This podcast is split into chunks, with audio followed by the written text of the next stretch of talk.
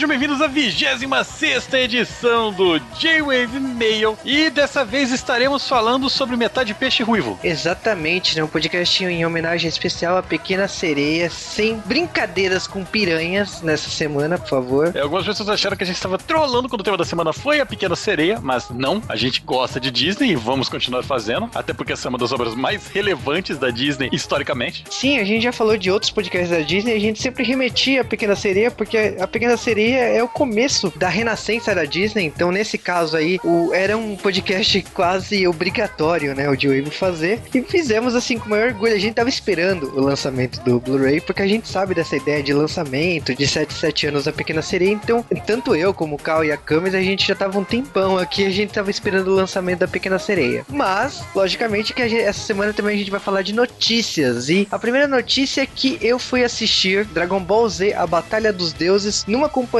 muito especial. Ah, níveis de inveja foram pro infinito e além depois dessa. É, porque, tipo, não é todo dia que você é convidado pela Tânia Gardard, né? Que é a dubladora da Buma, pra assistir em primeira mão. O novo filme do Dragon Ball Z tá chegando nos cinemas em outubro, né? E nesse caso, o filme chega com a ideia, né? De tipo assim, será que supera Dragon Ball Evolution nos cinemas? E por favor, né?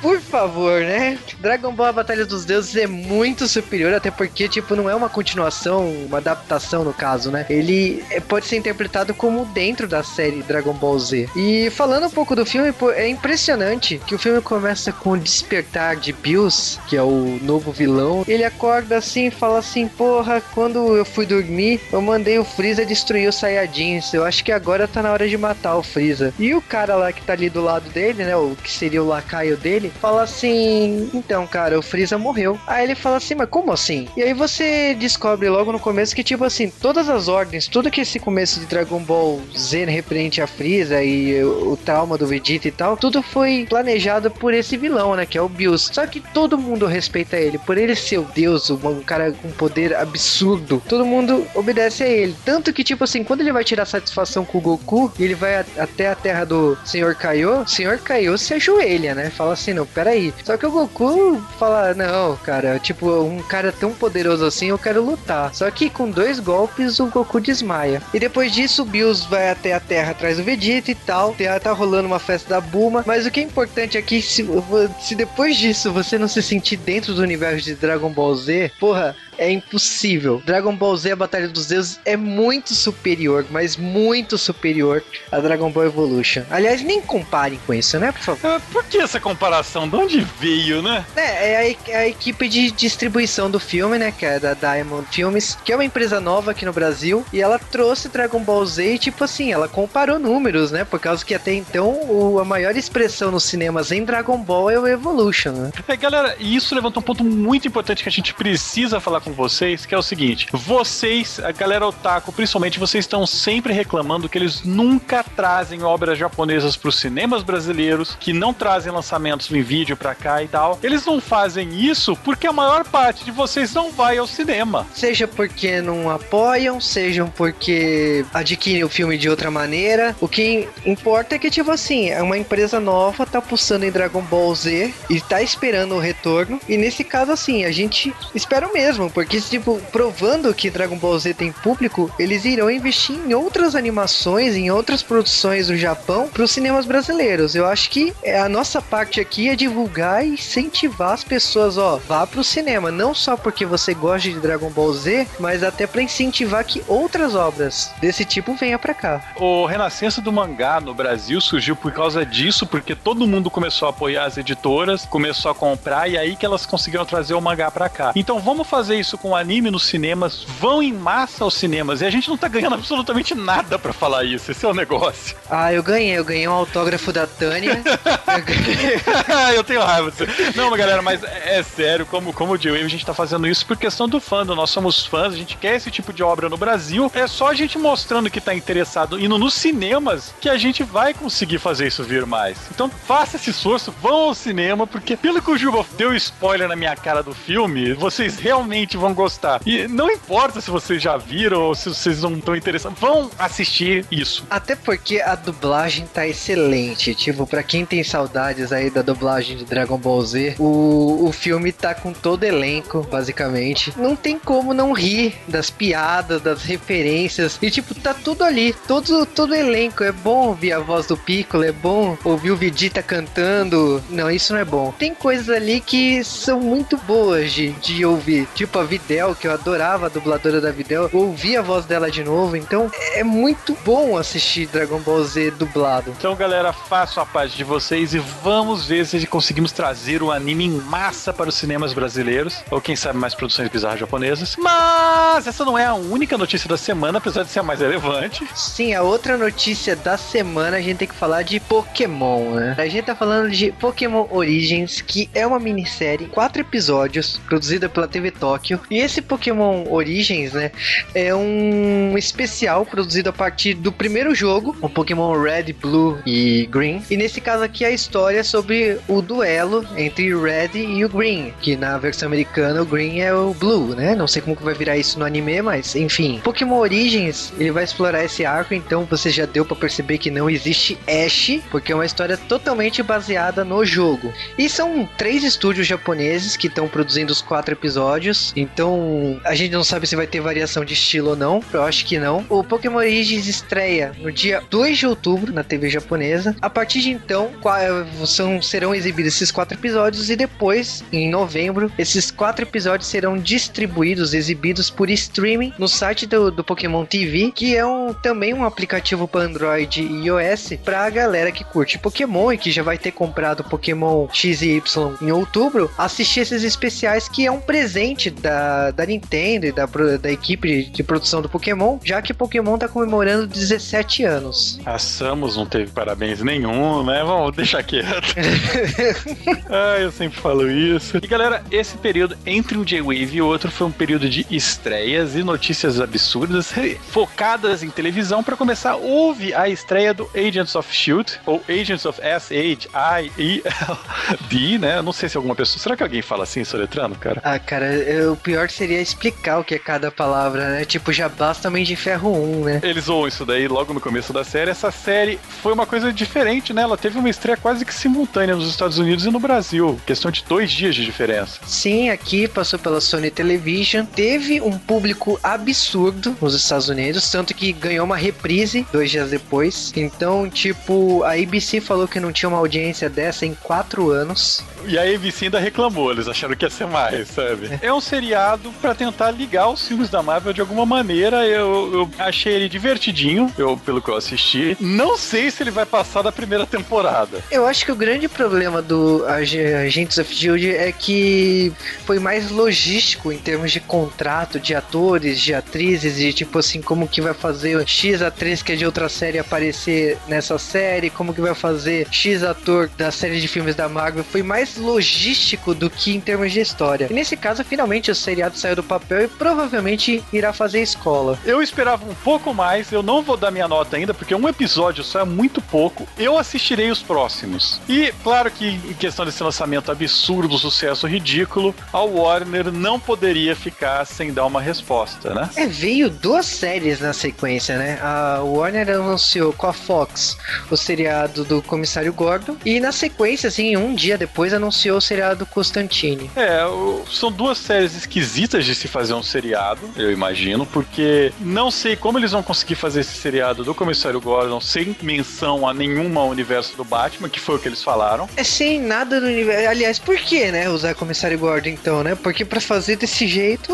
não precisa. É, podia fazer qualquer coisa, só para vender mesmo. E o, o Constantine, porque a DC estava produzindo um filme da Liga da Justiça Sombria, né, com o Constantine. É, com o Guilherme Del Toro como roteirista e diretor. Tipo, estão atrapalhando os planos, vão tirar o Constantine desse filme. Eu não entendi o que, que a Warner quer com isso. Se não vai ter problema nenhum existir duas produções paralelas com o mesmo personagem. Eu não, não entendi. Tem essas notícias, a gente não sabe exatamente o que está acontecendo, com o Arrow passando ainda, né? Com o Flash já confirmado, já até apareceu foto dos dois atores Sim. já. E com Mulher Maravilha cancelado de novo. Sim, até aliás já surgiu uns boatos que a Mulher Maravilha teoricamente vai fazer participação especial no novo filme do Superman. Aparentemente esse filme novo do Superman vai vai ser a maneira que a DC encontrou de fazer um prequel para a Liga da Justiça. É que, tipo assim, se já não bastasse enfiar o Batman, eles querem colocar um, uma cena, duas cenas da Mulher Maravilha, tipo, tão apelando. Eu só espero que seja bom. E eles não acertaram até agora, tá? Você tá esperando o quê? Mas falando em Vingadores 2, saiu um teaser, né? Que tinha saído no Comic Con, finalmente a Marvel liberou pro público, né? É, mas é um teaser foda-se, né? O elmo do, do Tron girando. Parabéns. É. Obrigado, Marvel. Isso e nada, eu ficava melhor com nada, sabe? Não é o Thanos, vai ser a porcaria do Ultron. Tudo bem, o Ultron, ele é um dos vilões mais fodas dos Vingadores. Mas sei lá, você tinha o Thanos por que o Ultron? É, porque cê, é tipo assim, pelo que deu a entender, eles estão segurando o Thanos pra usar nos Guardiões do Universo. Ah, o Thanos eles só querem usar de verdade em Vingadores 3. Tipo, putz, cara, daqui 6, 7 anos, então haja, né? Caraca, o Homem de Ferro vem ferrujou até lá, velho. Pequena Sereia, Pequena Sereia tiveram muitos comentários, tivemos muitos e-mails e vamos comentar os comentários e ler os e-mails agora. E o primeiro e-mail da semana é do Edson Ribeiro Ferreira. E ele falou que Jim Wave com Disney é sempre combinação perfeita. Tá fazendo uma maratona Disney nos últimos dias, ele tá assistindo várias animações. Ele acabou assistindo a Pequena Sereia na véspera do lançamento do podcast. É, a gente tava acompanhando o que você tava assistindo e resolveu lançar. Sim, a gente fez exatamente isso. A gente prestou atenção no que você estava fazendo e a gente falou assim, por que não? A gente também tem algumas dúvidas que você falou sobre o linguado terraçado da estátua do Eric e tal, mas aí a gente pensou, isso é um desenho. Houve uma discussão disso no podcast, eu cortei porque a gente simplesmente divagou e mudou para um assunto totalmente diferente que nunca vai pro ar. Sim, aí de repente alguém soltou, isso é um desenho. E por isso que a, o bloco foi cortado. Mas ele falou ainda da princesa Leia ser uma princesa Disney e mandou um desenho pro Cal. É, tipo, a Bela gosta de homem peludo, né, velho? Paremos por aí. Agora é e-mail do Vinícius Galvão, que falou que tá fazendo uma maratona dos J-Waves antigos. E ele falou que a Pequena Sereia foi um dos desenhos que ele mais assistiu na infância dele. Ele só perde pro Rei Leão, no caso. É, porque o Rei Leão é melhor. Agora, ele discorda do Cal que a Ariel não aprendeu nada. Ela não aprendeu nada. Esse negócio de, ah, se você quiser realmente você consegue, não é uma boa lição. Significa que é, é, é, a lição do birrento. Se você chorar o suficiente, seus pais vão te dar um presente. Não. Ele ainda comentou que ele quer um podcast sobre Donnie Darko. É, ele comentou alguns temas de ficção científica, uns temas mais tensos. Eles eventualmente vão sair. Tá? O problema com esse tema é que, por mais que eles sejam fodásticos e a, a guicaiada adore, ninguém conhece esses filmes. E ah, vai chover e-mail falando: como assim eu conheço? Galera, vocês 15, 20 que assistiram esse filme vão reclamar, mas a grande público nunca viu isso e nunca vai ver. E a gente adora mesmo assim. E sobre Carrie, a estranha, que no caso você sugeriu, eu tô doido pra assistir o novo filme. Pelo menos promete ser bem melhor e bem mais fiel a, a todas as adaptações feitas de Carrie. Mesmo que, tipo, a gente só considere uma. Porque tem outras? e agora é e-mail do Flávio Gomes de Souza, que falou de Pequena Sereia, logicamente, que lembrou de um programa que passava na TV Cultura. É, era aquele programa de contos de fada da TV Cultura. Literalmente mostrava contos de fada sendo interpretados com alguns atores cuja carreira não estava sendo tão legal na época. É engraçado que, tipo, ele citou outra referência de um dorama coreano, Secret Garden, e o Cal, quando leu isso, pensou em outra coisa. Pensei em Jardim Secreto na hora e a discussão que eu tava tendo com o Juba foi longe. Ele ainda falou que o Cal e a Kami são almas gêmeas de sarcasmo e ironia, porque são mesmo, né? Porque Cara, tem... automático. ele ainda citou outros desenhos antigos que ele tá assistindo e tal, eu achei legal. Agora ele falou um podcast de um filme que não tem esse título que você tá falando, cara. É O Garoto do Futuro. É, a gente não vai falar o título que você falou porque dói. não, não. Na verdade, deveria doer o título que inventaram no Brasil, que é o Garoto do Futuro, mas. É, é isso que dói, sabe? Dói os caras terem feito isso para vender por causa de Volta pro Futuro. E ele ainda falar aquele filme com o moleque do De Volta pro Futuro, cara, vai embora. Aliás, série nova de Michael J. Fox, né? Exatamente. Eu não quero falar sobre isso, eu me sinto mal. Ele ainda sugeriu uns doramas, falou do Tokusatsu Akibarendia, que a gente já deu uma justificativa uma, algumas vezes de a gente não falar dessa série. Ele falou dos animes Kuroko no Basket, que também é bem comentado, do Free, que acabou recentemente na TV japonesa. Eu já quis falar de Free, mas quando o Cal viu e falou que não. Acontece com muitas das coisas que o Juba mandou ver.